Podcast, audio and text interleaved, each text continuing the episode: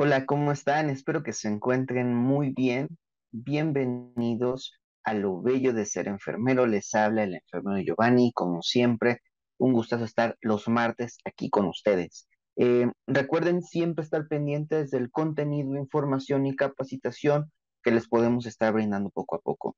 Pronto muchas sorpresas. Eh, sin darle más vueltas a, a la presentación, pues vamos a iniciar con un nuevo episodio y el día de hoy eh, estamos en nuestro capítulo número 37 eh, y hablaremos acerca de la rehabilitación cardíaca y, y la actualidad eh, de, este, de esta misma, ¿no? Y qué tanto influye o no el personal de, de enfermería, ¿ok? Entonces, sí es, sí es importante, ¿no? Poder entender eh, esta parte, qué tanto la, la rehabilitación cardíaca em, tiene que ser tomado en cuenta por, pues no solo por, por los pacientes, sino también como algo muy necesario em, en cuanto a nosotros los, los trabajadores de la salud.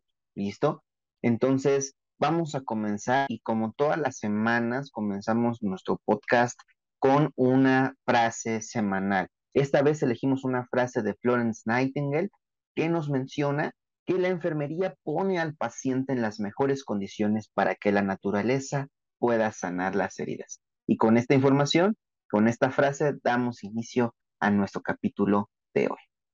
Como introducción, han pasado eh, más de 40 años desde la primera información que la Organización Mundial de la Salud, la OMS, nos brindaba acerca de la rehabilitación cardíaca y en esta nos aconsejaba la inclusión de enfermedades cardiovasculares en programas de rehabilitación cardíaca, es decir, no solamente para prevenirla, ni tener ejercicios que nos ayuden a tener un, un, una mejor calidad de vida en un paciente infartado, sino también incluir enfermedades valvulares, miocardiopatías, enfermedades congénitas, etcétera, que estén englobadas en la parte de la rehabilitación, porque todos estos pacientes necesitan de esa rehabilitación para regresar lo más que se pueda a su estilo de vida.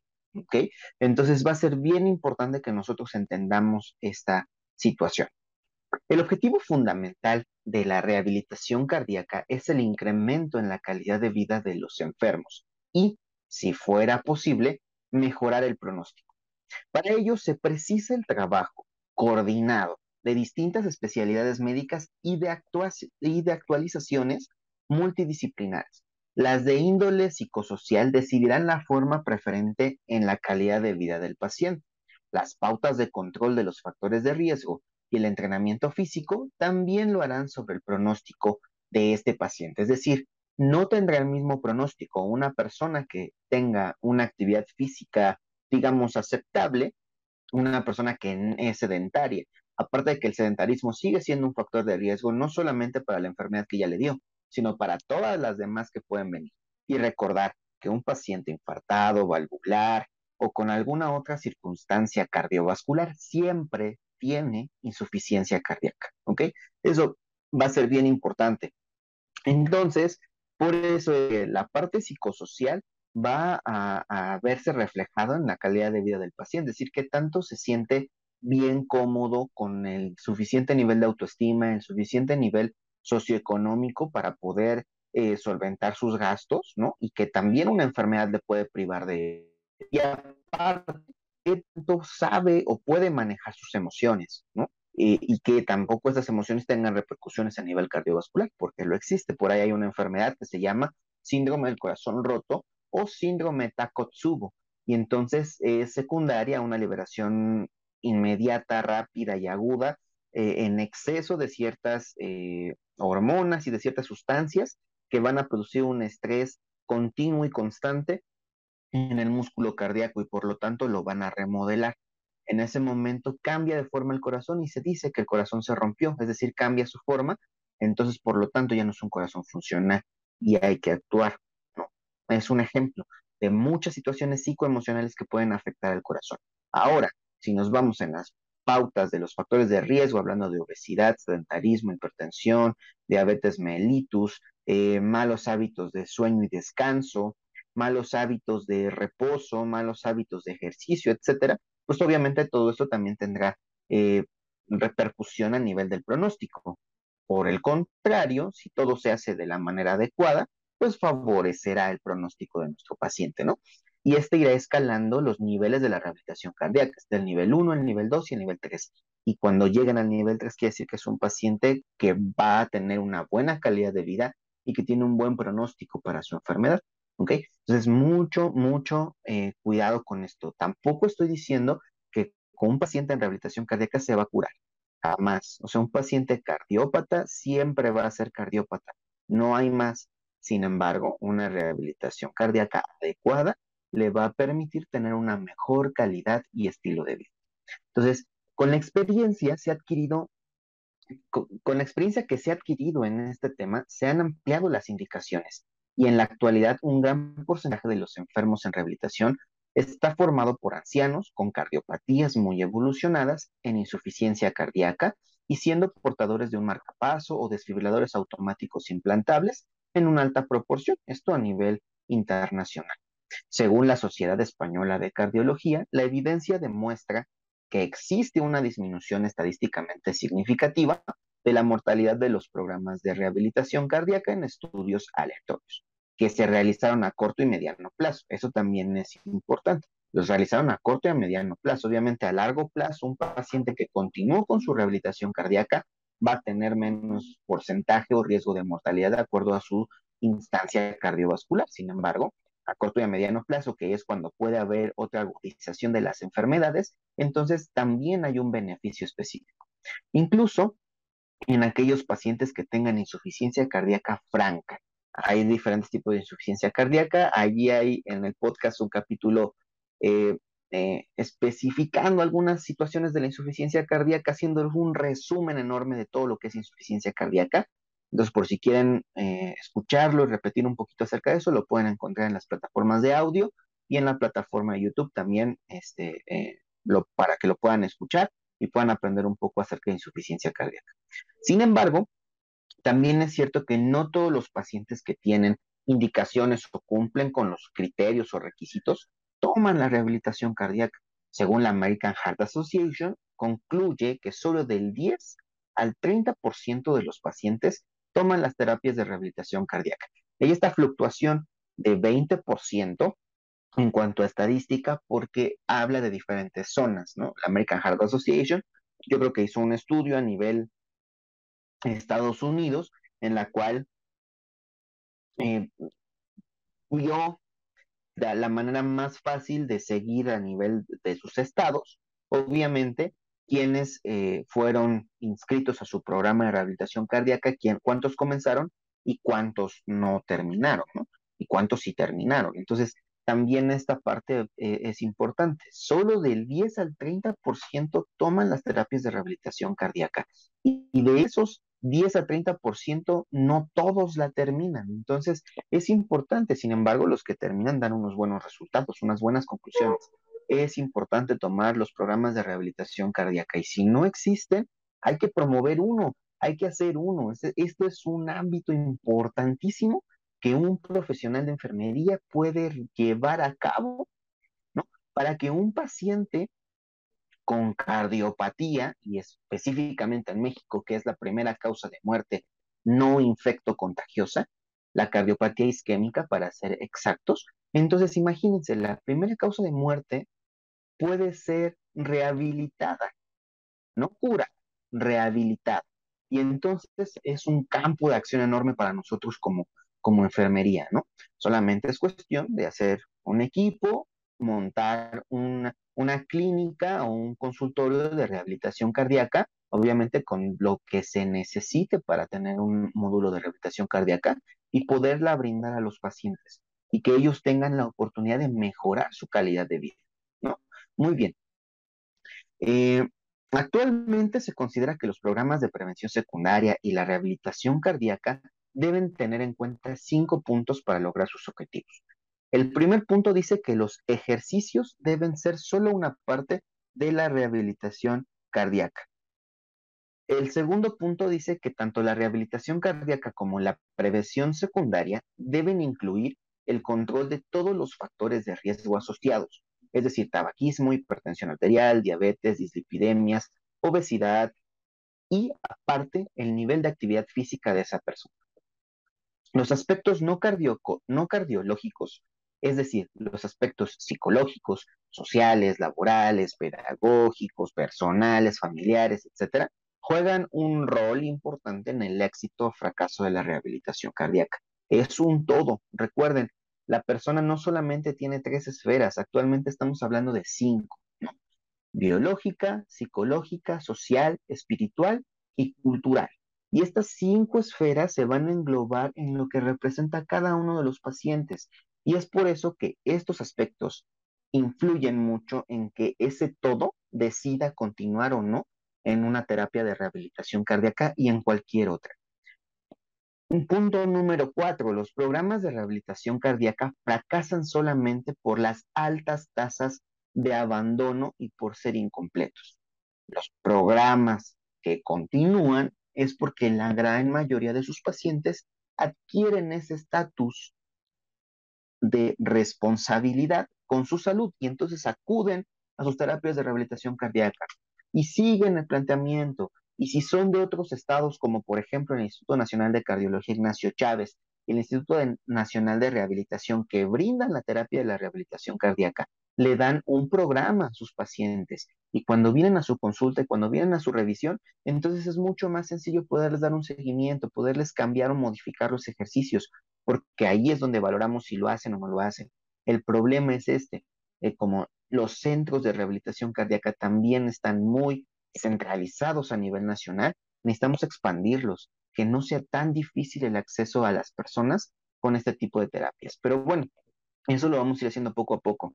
Y nos dice, de acuerdo a los estudios, que es que no, no es que fracasen o que no funcionen. No, funcionan muy bien. El problema es que son muy altas las tasas de abandono y las tasas este, de, eh, de que los pacientes no completan su, su, terapia de rehabilitación cardíaca. Punto número 5. La mayor expansión de estos programas dependerá de la difusión de sus ventajas, de una implementación racional que complete el costo-beneficio y una correcta interpretación que también lleve a cabo de los resultados, ¿no?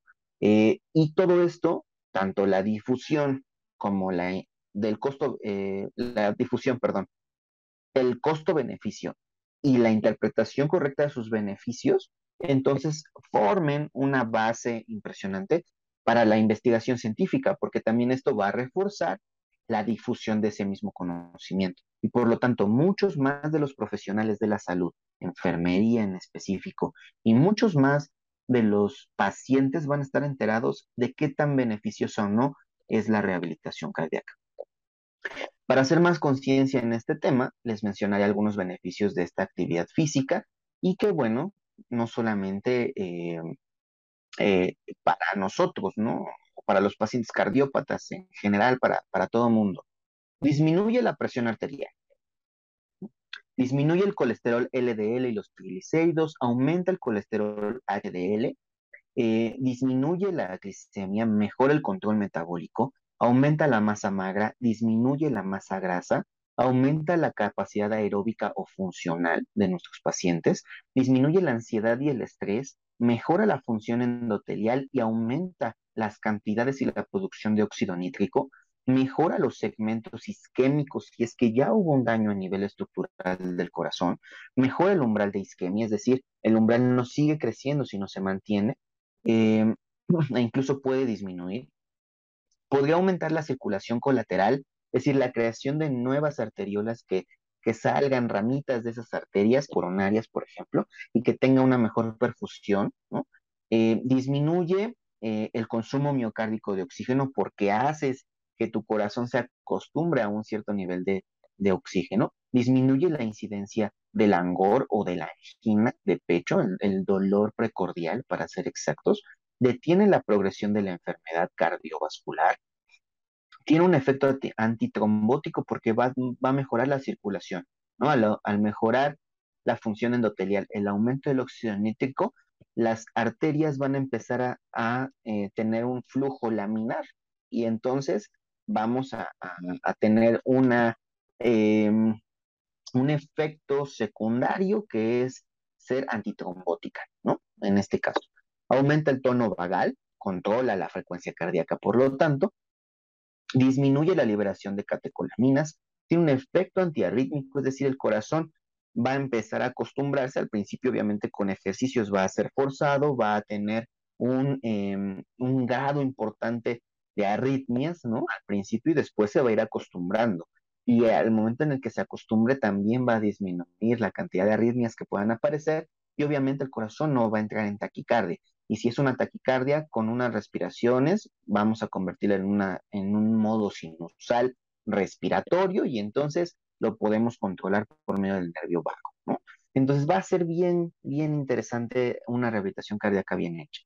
Disminuye, eh, no es cierto, ayuda a combatir el tabaquismo. Entre más ejercicio hagas, menos necesidad de tabaco vas a tener, porque vas a empezar a ver los beneficios, ¿no? Modifica el sedentarismo, obviamente ya no vamos a estar sentados todo el tiempo, ¿no? Vamos a estar haciendo alguna actividad física. Eh, favorece la reinserción laboral precoz, es decir, si el, si el paciente todavía es una persona económicamente activa, entonces vamos a favorecer con la rehabilitación cardíaca a que regrese a sus actividades lo más pronto posible y de la mejor manera posible. Yo no puedo decir que un paciente que se infartó ya no puede hacer cosas, no. Ese paciente necesita hacer las mismas cosas que hacía y mejorarlas, mejorar su calidad de vida, mejorar su estilo de vida con una actividad física. Entonces yo no puedo decir que un paciente que se infartó ya no puede hacer cosas, al contrario, lo voy a poner a hacer las mismas cosas poco a poco, progresivamente, pero él debe de, regresar lo más parecido a su vida. ¿ok? Eh, mejora la relación sociofamiliar y sexual, esto va a ser bien importante. De verdad que es eh, chistoso, pero este, em, pero los pacientes que tienen esta mm, situación em, vamos a llamarlo patológica cardíaca, eh, es bien común porque te preguntan, no todos, pero sí en un gran porcentaje, un 30, 35%, tal vez un poquito más, te preguntan eh, si ya pueden, llegando a casa, tener relaciones sexuales, ¿no? Y entonces, pues tú tienes que explicarles que sí se puede, pero que deben de hacerlo de una manera distinta, es decir, posiciones sexuales que ellos no se vean eh, físicamente exigidos como tal, ¿no? yo les digo eh, en explicación un poco más en confianza, flojito y cooperando, es decir, no me voy a esforzar yo tanto, me voy a dejar querer en este caso, no voy a esforzarme tanto en la relación sexual. Esto se explica tanto al familiar como, al paciente para que tampoco tengan ese miedo, porque el familiar también vive con el miedo de que en el acto sexual el paciente tenga una recaída en el infarto, ¿no? Y se le debe explicar el uso de sus fármacos también para que no haya complicaciones. Pero esto siempre va a ser bien importante, además de que según Maslow es una necesidad básica, ¿no? Según Henderson es una de las 14 necesidades este, básicas que nosotros debemos de cumplir, la parte sexual, ¿no? Entonces, bien importante, por favor, no tengan eh, tabús con estos temas, explíquenle bien a sus pacientes acerca de qué es lo que pueden y no pueden hacer si es que ellos tienen duda. Y si no, solamente orientarlos en que pueden llevar a cabo su vida sexual de, la, de manera normal, pero deben de ir eh, con pautas, es decir, primero deben de, de no esforzarse tanto y cuando adquieran un buen estado físico, en este caso, entonces ya pueden esforzarse un poco más. Esto va a ser bien importante. Mejora la actividad productiva, lo que esté haciendo, laboral, en casa, todo lo que esté haciendo, va a tener una mejor productividad porque su cuerpo va a estar funcionando de mejor. Esto también va a ser bien importante. Y obviamente todo se va a ver reflejado en mejorar la calidad de vida de todos los pacientes. Y el ejercicio, la actividad física mejora la calidad de vida de todas las personas. Con todos estos beneficios ya comprobados, es por lo que incentivamos a la práctica de profesional, de realizar la rehabilitación cardíaca con nuestros pacientes. Los invitamos a investigar e indagar más acerca de este tema, que es muy interesante. En la descripción del video podrán encontrar un par de links que los llevarán a artículos de importancia acerca de la rehabilitación cardíaca. No se olviden siempre de, darle una checada a, la, a la descripción de los videos, no en todos, pero sí en la mayoría, siempre van a obtener un link que los lleve o directamente a nuestras redes sociales o directamente también a artículos o videos de interés que pueden servir para complementar la información que les estamos brindando en el podcast. Recuerden que esto siempre viene de la mano con, bibliografía, con, con sustento. Hasta aquí el día de hoy. Sigan con nosotros en nuestras redes sociales, en las plataformas del podcast más escuchadas, Spotify, Google Podcast, Apple Podcast, Anchor, Web Browser, Amazon Music, iHeartRadio, que nos pueden escuchar o sintonizar en cualquiera de esas aplicaciones de modo audio, y en YouTube, donde pues, nos pueden seguir. Por favor, en YouTube suscríbanse, denos manita arriba, activen la campanita para que les llegue un mensaje de notificación cuando nosotros subimos un video y entonces puedan tener la información en el momento correcto y lo puedan ver cuando ustedes quieran. Por favor, denle like al video, comenten algo, lo que ustedes quieran y recuerden que si ustedes tienen alguna duda, pueden mandarnos mensaje a nuestras redes sociales, Facebook, TikTok y em, eh, Instagram, ¿sí? Y allí nos pueden encontrar como lo bello de ser enfermero también, nos pueden mandar el mensajito que ustedes deseen, duda, pregunta o algún tema que quieran que nosotros toquemos y pues bueno, saben que ahí estamos disponibles para ustedes. Lo más pronto posible vamos a tocar esa problemática aquí en el podcast y si tienen alguna duda o les quisiera, quisieran saber acerca de, alguna entrevista, de un tema en específico, podemos buscar expertos también que nos ayuden a, a, responder sus dudas. ¿Listo? Eh, les mando un este, saludo afectuoso, un abrazo. Espero que estén muy bien a toda la gente de la República Mexicana que nos escucha, a toda eh, la gente de Latinoamérica y el Caribe que también lo hace. De verdad, muchísimas gracias por seguirnos apoyando. Estados Unidos, Alemania, España, Irak, que son del conglomerado que, sabemos que nos, nos escuchan también en gran cantidad, pues les mandamos un saludo y un abrazo. Espero que estén muy bien. Saludos a todos y nos vemos hasta la, hasta la siguiente semana. El siguiente capítulo, el número 38, estaremos hablando acerca de los cuidados de enfermería en el intervencionismo coronario. Y para esto tendremos a un invitado muy especial, Miguel eh, Velasco, que trabajó muchos años en el servicio de hemodinámica en el Instituto Nacional de Cardiología, nos vendrá a apoyar con este tipo de temas. Después les daremos una sorpresa y estaremos hablando de algo bien complicado, solamente que esa edición del podcast será un poquito diferente, en donde tendremos un poquito de material audiovisual eh, disponible para poderles explicar de mejor manera el tema que sigue. Cuídense mucho, espero que se encuentren muy bien y nos escuchamos la siguiente semana. Gracias y hasta la próxima.